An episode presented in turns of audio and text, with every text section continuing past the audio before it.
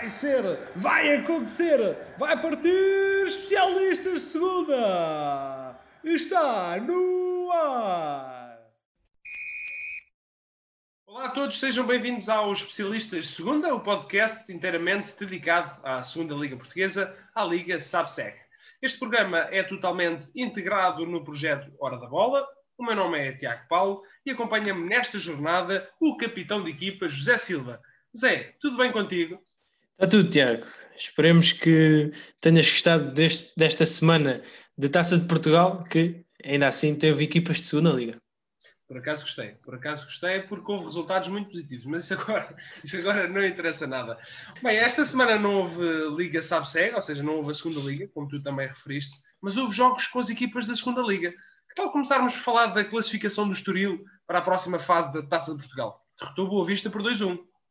Até parece que te enganaste ao dizer que o Estoril é de segunda liga, porque de facto um, a equipa de, de, Bruno Pinheiro tem apresentado grande qualidade de jogo e este foi mais um. Um jogo muito interessante. Uh, os canarinhos mantiveram o seu estilo de jogo, não interessa o adversário. Saídas curtas, jogo interior, jogo apoiado. Um, quando a bola entra em, em Miguel Crespo, os ataques começam uh, a ficar perigosos, é um dinamizador de jogo uh, muito bom no transporte de bola, passes de morte, jogador muito completo.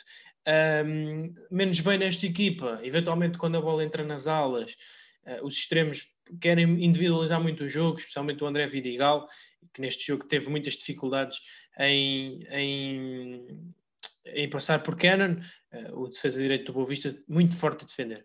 Um, sem Zé Valente, uh, apostaram em, em, Franco, jogador formado no Sporting, é um, foi um bom substituto, muita qualidade técnica uh, e, e, portanto, foi isto. O, no lado do Boa Vista, manteve-se a base do que haviam feito com o Rio Ave, não é? Baixando o bloco, uh, não pressionando alto o Estoril, pois sabiam que, que Tiago Rodrigues, o guarda-redes que se pre, presumia que fosse titular, um, é muito bom com os pés e, portanto, se, se pressionassem alto seria perigoso. Uh, mas o, o Shaw e o, Ravi Garcia juntos no meio campo dão uma grande solidez e, e soltam bem o, o Angel e o Nuno Santos para, para a criatividade, no fundo. Com o tempo, o Boa Vista acabou por se instalar no meio campo do Estoril uh, e a equipa da linha deixou de conseguir eh, servir os homens da frente com alguma qualidade. Mas uma entrada derrompante no segundo tempo acabou por decidir o jogo. Uma boa vitória do Estoril. E o Estoril, uma equipa que tem andado nas últimas temporadas uh, na segunda liga, já foi um clube uh, que andou uh, na primeira liga portuguesa e até chegou a ficar em lugares bastante positivos. Agora vence o Boa Vista por 2-1 e segue para a próxima eliminatória, assim, da Taça de Portugal. Tivemos também um duelo 100% Liga Savsec, por assim dizer. O Viseu venceu por 3-0 o Académica de Coimbra. Surpreendeu-te o resultado, tendo em conta o momento de forma de ambas as equipas? Um, se olharmos com frieza para os números, podemos dizer que sim, estamos obrigados a, a dizer que fomos surpreendidos. Um, o Viseu, neste momento, o Académico de Viseu ocupa lugares de descida e a Académica de Coimbra de subida. Portanto, uh, estão em, em polos opostos na Liga SABSEC, mas isso na taça não conta nada. Como sabemos, um, a taça de Portugal é uma competição onde se esquece de facto os momentos de forma uh, e os nomes dos opositores, porque o que interessa é a vitória. Uma boa entrada da académica, com ataques rápidos, os laterais muito ofensivos, tanto o, Fábio, o Fabiano, que já nos tem habituado a isso ao longo da época, como o Fábio Viana, que este ano agarrou lugar, o jovem, defesa esquerdo, um, mas com o tempo o Viseu conseguiu subir as linhas, conseguiu ter mais bola, muitas combinações laterais, um, a académica ficou encostada atrás e, eh, embora fizesse uma boa circulação deste trás, perdeu muitas bolas, mais do que o habitual, pelo menos. O Viseu alternou na pressão entre o 4-3-3 e o 4-4-2, habitual, uh, mas o bloco subido foi essencial para abafar os interiores da académica.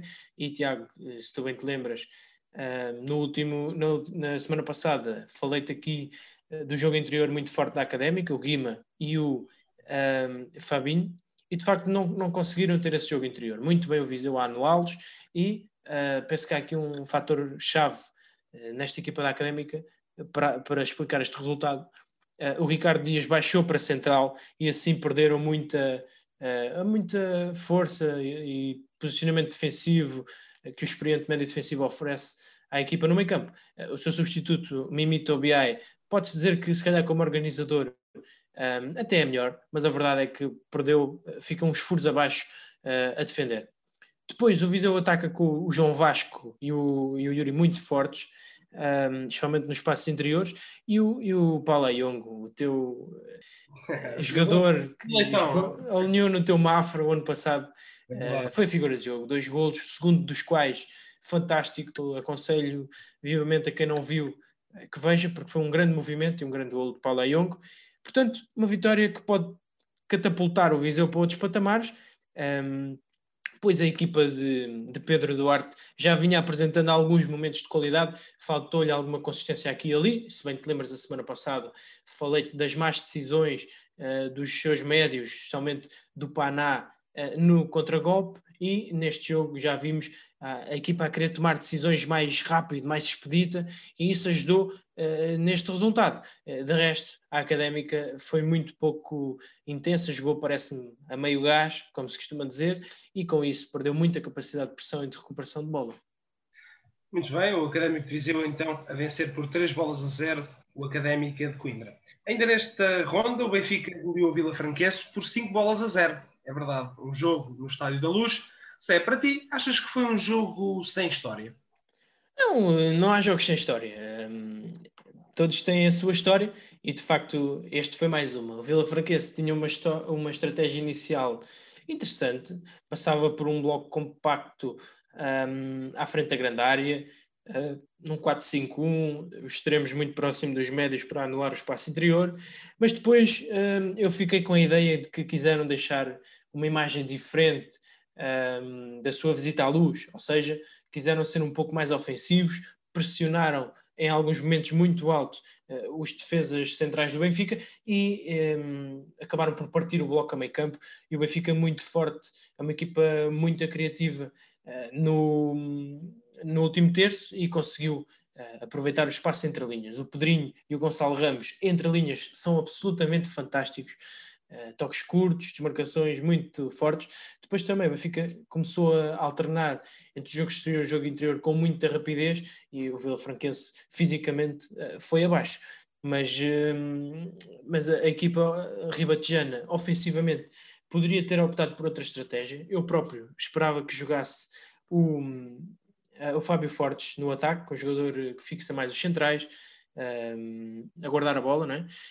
Um, e, o, e, o João Tralhão optou pelo, por um ataque mais móvel, uh, o que no contra-ataque uh, pode ter dado alguma vantagem, mas depois o Cadi e o Varela uh, são jogadores que, embora tenham uma boa relação com bola, ainda não estão no ponto, na química com a equipa. É, Portanto, de te interromper, mas um, ehm, o Benfica, que na, nos primeiros 15 minutos deitou completamente por terra todas as, todas as aspirações uh, que o Vila Franquense tinha, pois marcou 3 golos em 15 minutos.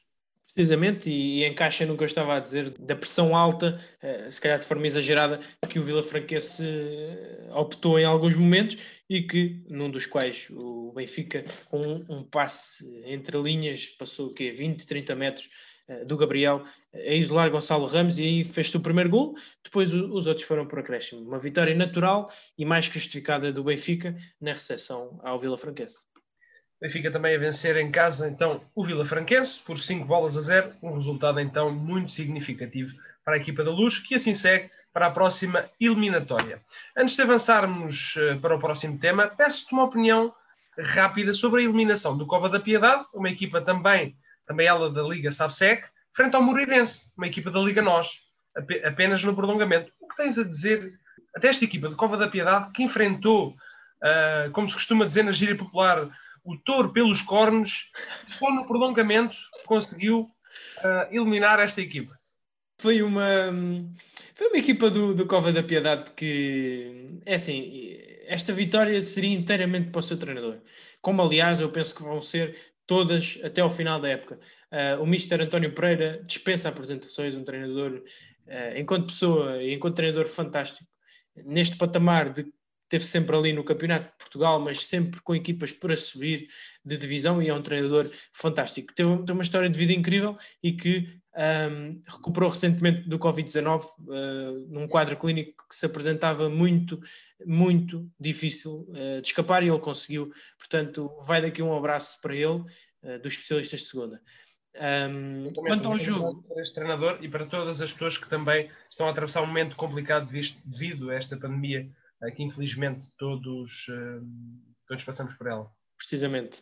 Uh, indo agora para o jogo, foi um Moreirense que tem sido igual uh, ao, seu, ao estilo de jogo que o César Peixoto tem tentado implementar uh, na equipa de Moreira de Cónegos.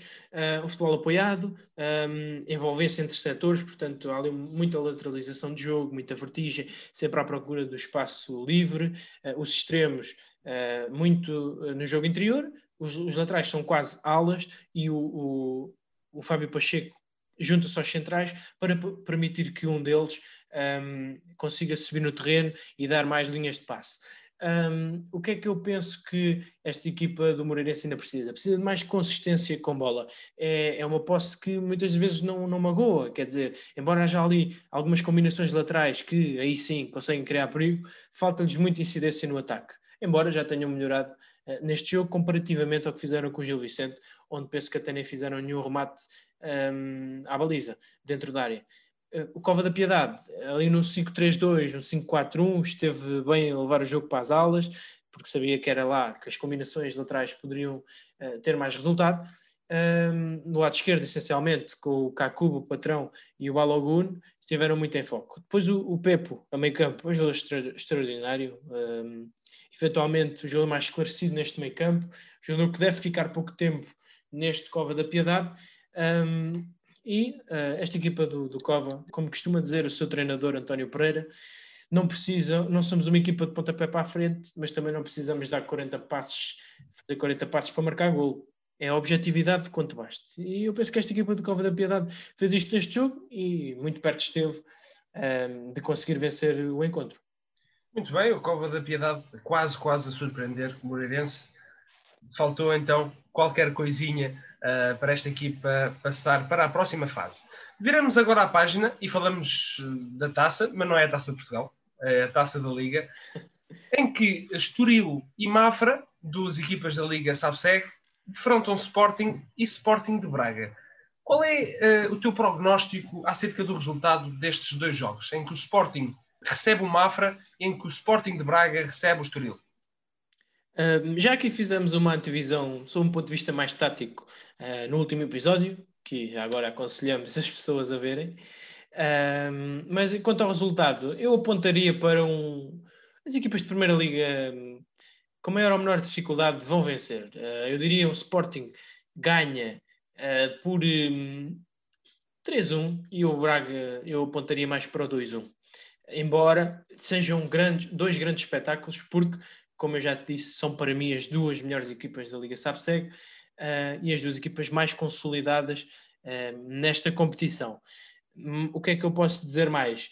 O, vamos pôr as coisas assim, em pratos limpos, o melhor Mafra e o melhor Estoril podem ganhar uh, a um Braga e um Sporting num dia mau.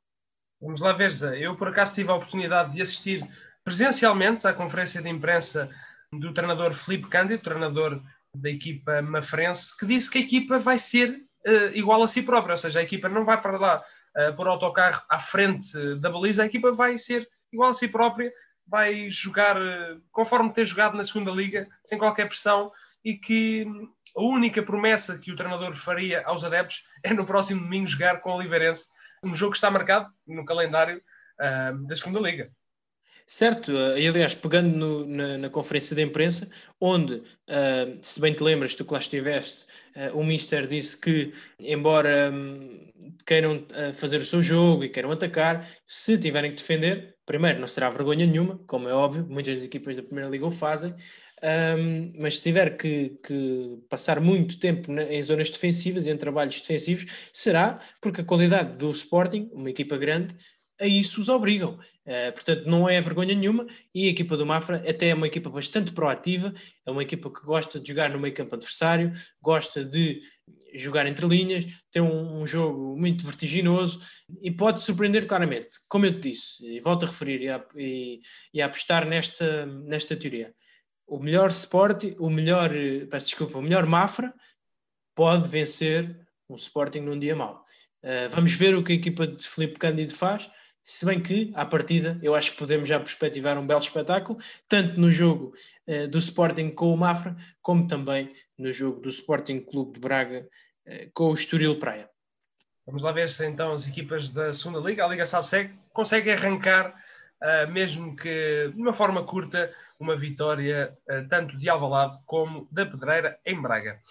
Aproveitando que a segunda Liga só regressa dia 19 de dezembro, houve algum jogador da segunda Liga que se tenha destacado nesta eliminatória da Taça de Portugal? Um, sim, por acaso é o, o, mais, o mais fácil, se calhar, e olhando mais uma vez com frieza para os números, seria dizer que o Paulo Ayongo, o Paulo Ayongo que nós aqui destacámos não só no último podcast, como já neste, o Paulo Ayongo seria talvez o jogador que se tenha evidenciado mais de uma forma individual. Agora, pelos dois golos, como é óbvio, e o segundo dos quais eu reforço um grande golo, um grande golo mesmo à ponta de lança. mas, mas de facto eu, eu iria mais para o Miguel Crespo, jogador de Estoril, um grande jogador, jogador de equipa grande, muito intenso, muito bem no controlo de bola, transporte de bola, e depois os passos, os passos que ele faz, uh, sempre intencionais, sempre com grande qualidade, marca um golo à entrada da área na sequência de um canto, primeiro golo do, do contra o Boa Vista, um golo também ele soberbo, é certo que havia muita gente à frente do guarda-redes, mas é um, um golo de pé esquerdo, e essa é outra das suas valências, tanto pé esquerdo como pé direito, é um jogador que é muito forte, uh, tanto no passe como no remate, e portanto é um jogador que eu destaco, um jogador jovem, que eu, uh, jovem, 24 anos, mas é um jogador que eu destaco nesta jornada, sem dúvida alguma. Bem, e como o tempo voa, uh, e nós somos totalmente suspeitos disso, porque estamos sempre a ver se o tempo não passa para dizer mais algumas palavrinhas sobre estes clubes da segunda Liga, ainda temos tempo para uma, uma coisinha nova, uma nova rúbrica de seu nome, Curiosidades Segunda. Zé, Podes-nos explicar em que é que consiste esta rúbrica e o que nos trazes hoje uh, para a estreia?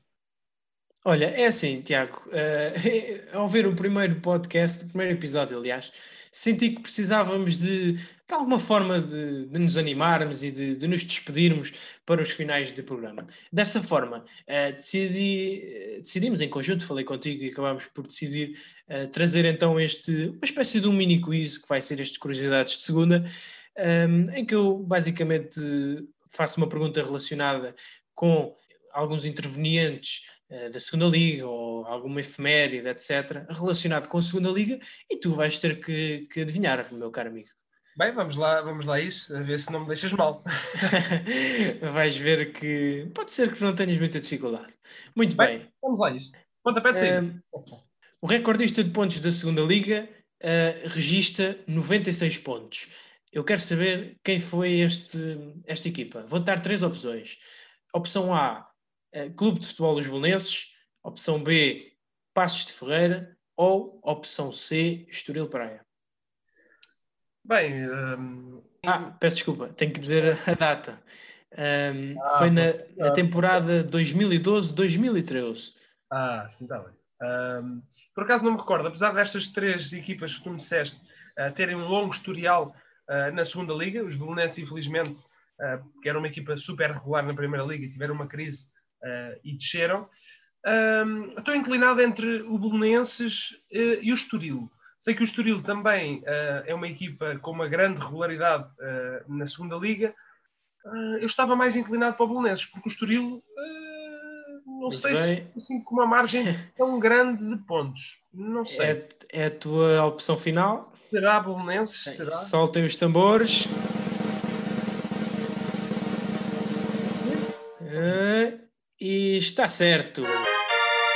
Eu disse que a tua que a tua perspicácia não teria faltar nesta hora.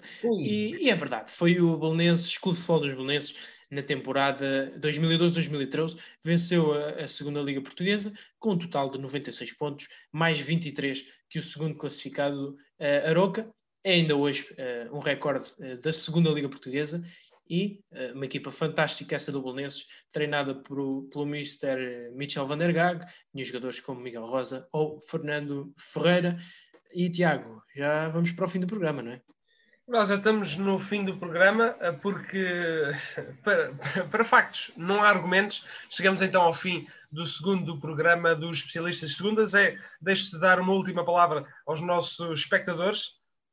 É, para dar aqui um, o remate final, digamos. Desejar, obviamente, que, que, tenham gostado deste, deste episódio. Não houve Liga, Segunda Liga, mas houve. Um, houve então competições internas, no caso Taça de Portugal Uh, nós, no, o episódio vai para o ar numa altura em que ainda há a taça da Liga, mas até agora só houve taça de Portugal, com equipas de segunda Liga, e, e esperemos que, que, tenham gostado e continuem a acompanhar, porque a segunda Liga não para. Para a semana já temos mais jogos. Continuem a acompanhar uh, de certa forma. Se ainda não ouviram o primeiro episódio, ainda vão muito a tempo, é verdade, ainda vão muito a tempo.